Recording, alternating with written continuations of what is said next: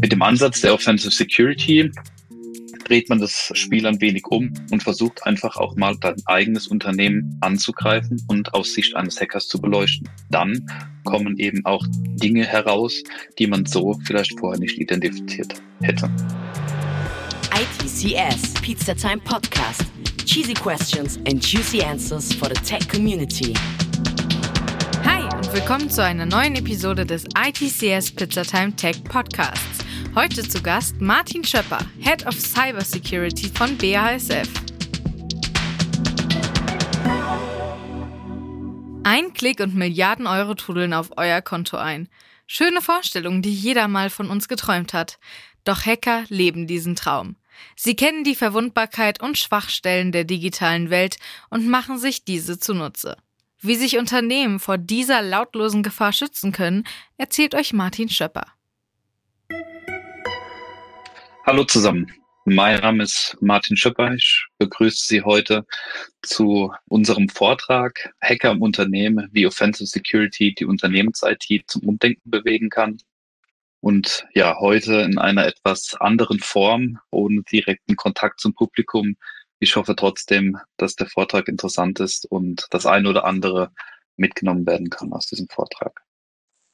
Kurz zu meiner Person. Mein Name ist Martin Schöpper. Ich bin nun seit ungefähr 18 Jahren bei BSF, seit nun mehr als äh, zweieinhalb Jahren in der Verantwortung Cyber Security, äh, dort primär verantwortlich für das Thema Cyber Security Architektur, aber eben auch die äh, neu eingeführten Offensive Security Services, welche ich in diesem Vortrag jetzt einfach nochmal ein wenig erläutern möchte. Ganz kurz zum Thema Cyber Security generell wie wichtig ist Cybersecurity? Und äh, ich glaube, jeder hat heute schon in den Medien gelesen, äh, dass Cybersecurity immer wieder ein äh, sehr großes Thema ist. Es wird immer wieder berichtet von verschiedenen Hackerangriffen. Und da geht es nicht nur darum, dass eben Privatpersonen ihre Facebook-Accounts gekapert bekommen, sondern eben auch wirkliche Bedrohungsszenarien für Großunternehmen ähm, stattfinden. Und Cybersecurity ist damit eben auch eines der Hauptrisiken wirklich für große Unternehmen wie beispielsweise BSF geworden. Und nicht nur das BSI weist regelmäßig darauf hin, sondern eben auch entsprechende ja, Medien wie ZDF in diesem Beispiel jetzt oder das Westfalenblatt, dass eben Cyberangriffe auch ja immer wieder regelmäßig stattfinden, immer häufiger auch wirklich stattfinden und eben eine reale Bedrohung sind, auch wenn sie nicht greifbar sind, ähm, manchmal, wie äh, das vielleicht mit anderen physischen Risiken der Fall ist. Ja, was verstehen wir denn unter Offensive Security oder das Handwerk der Bösen? Sagen, sagen wir auch immer mal wieder. Letztendlich gibt es im Cyber Security Umfeld oder bei einem Cyber Security Angriff immer verschiedene Phasen, die durchlaufen werden. Diese Phasen habe ich nun hier mal aufgezeigt und würde gerne einfach mal ganz kurz mit euch durch diese Phasen durchgehen. In der Regel laufen Cyberangriffe so ab, dass in der ersten Phase, sogenannten Reconnaissance-Phase, erstmal Informationen gesammelt werden über eine Person, über ein Unternehmen. Es werden beispielsweise E-Mail-Adressen identifiziert, es werden Logos rausgesucht, wie sieht denn eine Homepage dieser Firma aus, äh, wer sind denn letztendlich Mitarbeiter dieser Firma. Das ist die sogenannte Reconnaissance-Phase, in der eben solche Informationen gesammelt werden von dem Eingreiferteam. Was man vielleicht auch noch dazu sagen sollte, diese Angreifer sind meistens keine Einzelpersonen, sondern gerade auch im Industriebereich, wenn wir da von Industriespionage sprechen oder von wirklich sogenannten State-Sponsored Hackern, dann sind das wirklich ganze Teams und die unterschiedlichen Teams konzentrieren sich dann auch eben auf die unterschiedlichen Phasen eines solchen Angriffs. Der zweite Punkt ist das sogenannte Weaponization. In diesem Schritt werden wirklich ja Exploits geschrieben, Payloads geschrieben, entwickelt und man holt sich eben diese Toolsets zu den Händen, die man benötigt, um letztendlich wirklich dann den Zugriff zu bekommen. Dann die nächste Phase ist die Delivery-Phase. In der Delivery-Phase werden diese Exploits dann tatsächlich ja, nach außen gebracht, zu dem Ziel letztendlich hin, hier kann es sein, entweder via E-Mail, es könnte die Möglichkeit bestehen, das Ganze einfach über eine gefälschte Webseite zu machen, aber eben auch USB-Sticks, die vielleicht auf einmal auf dem Firmengelände auftauchen oder auf dem Parkplatz liegen gelassen werden, um eben so diesen Exploit, diese Payload, die man hier letztendlich ähm, sich zusammengebaut hat, wirklich auszuführen. Dann erfolgt der sogenannte Exploit. In dieser Phase ist es dann wirklich so, dass beispielsweise ein ja, Mitarbeiter der Firma einen USB-Stick mitnimmt, der auf dem Parkplatz gefunden wurde und in ein Gerät einsteckt und diese Exploit dann dort ausgeführt wird. Oder eben eine Phishing-E-Mail, die gesendet wird, in der sich ein Link befindet und diese Person eben dann auf diesen Link klickt. Das sind so die häufigsten Methoden und tatsächlich auch immer noch die effizientesten, effektivsten Methoden.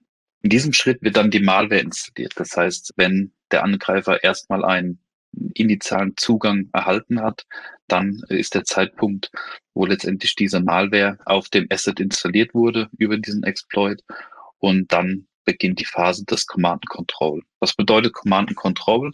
Der Angreifer verschafft sich damit die Möglichkeit, Kommandos abzusetzen von einer ja, Remote Location, von der er aus agiert und kann damit letztendlich das Zielsystem auch steuern und Dinge machen, die er von Remote aus angibt. In vielen Fällen bedeutet das nun, dass man die nächsten Schritte einleitet, um letztendlich dann wirklich sein Ziel zu erreichen. Das sind die sogenannten Hands-on-Aktivitäten. Da ist es dann wirklich so, dass der Angreifer versucht, explizit auf bestimmte Ziele zuzugreifen. Das heißt, das Netzwerk wird gescannt. Es wird identifiziert, welche Geräte sich in diesem Netzwerk befinden. Es findet ein sogenanntes Lateral Movement statt. Das heißt also, es wird versucht, von einem Gerät auf das nächste zu kommen und eben immer mehr Geräte in diesem Netzwerk zu identifizieren und dann auch zu infizieren, um dann letztendlich das Ziel zu erreichen. Zum Beispiel das Erlangen von kritischen Informationen, die relevant sind für den Auftraggeber. Heute ist es oftmals so, und das war eben auch bei BSF der Fall, dass wir unsere Cybersecurity-Aktivitäten sehr stark auf reaktive und Detektionsmechanismen fokussiert haben. Das heißt also, wir haben ein Cybersecurity Defense Center, das 24 Stunden ähm, aktiv ist und die eben dann auf Angriffe reagieren können, wenn diese stattfinden. Und deshalb war der Fokus ganz klar auf das Identifizieren von solchen Angriffen und das Reagieren von solchen Angriffen. Mit dem Ansatz der Offensive Security dreht man das Spiel ein wenig um und versucht einfach auch mal dein eigenes Unternehmen anzugreifen und aus Sicht eines Hackers zu beleuchten. Dann kommen eben auch Dinge heraus, die man so vielleicht vorher nicht identifiziert hätte. Dazu haben wir ein sogenanntes Portfolio nun erstellt. Ich möchte aufgrund der Zeit nur auf die ersten drei Produkte näher eingehen.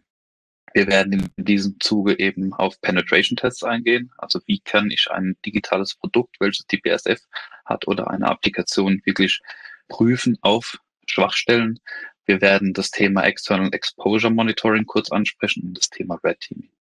Kommen wir zum ersten Teil, das Penetration Testing. Penetration Testing oder auch Pen Testing oder auch äh, Ethical Hacking genannt, ist letztendlich eine Methode, um Applikationen, Computersysteme, Web-Applikationen oder wirklich ganze Netzwerke anzugreifen. In dem Zuge werden oftmals Sicherheitslücken ausgenutzt, die auch Angreifer tatsächlich ausnutzen würden. Da gibt's mittlerweile auch schöne Frameworks, um das Ganze auch entsprechend zu automatisieren und einfacher zu machen. Aber letztendlich wird bei dem Penetration Testing eine Applikation getestet und angeguckt aus der Brille eines Hackers. Das heißt, ein Hacker, in dem Fall ein sogenannter Whitehead-Hacker, ein Hacker, der für uns arbeitet, der bei uns angestellt ist, guckt sich eben eine solche Applikation an und versucht aus Sicht eines Angreifers diese Applikation zu hacken. Und wenn er natürlich erfolgreich ist, wissen wir auch, wie er es erreicht hat. Als Outcome von so einem Penetration-Test wird es dann meistens immer ein Report geben.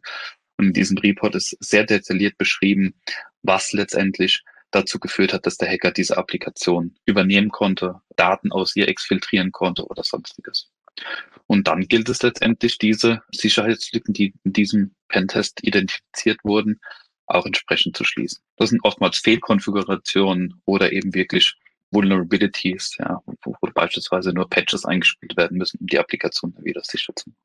Das nächste wäre dann das sogenannte External Exposure Monitoring. Hier geht es darum, eine Sicht auf ein Unternehmen zu bekommen aus der Sicht eines Angreifers. Und das ist gerade interessant eben auch für diese Reconnaissance-Phase. Was kann ein Angreifer denn an Informationen sammeln? Ja.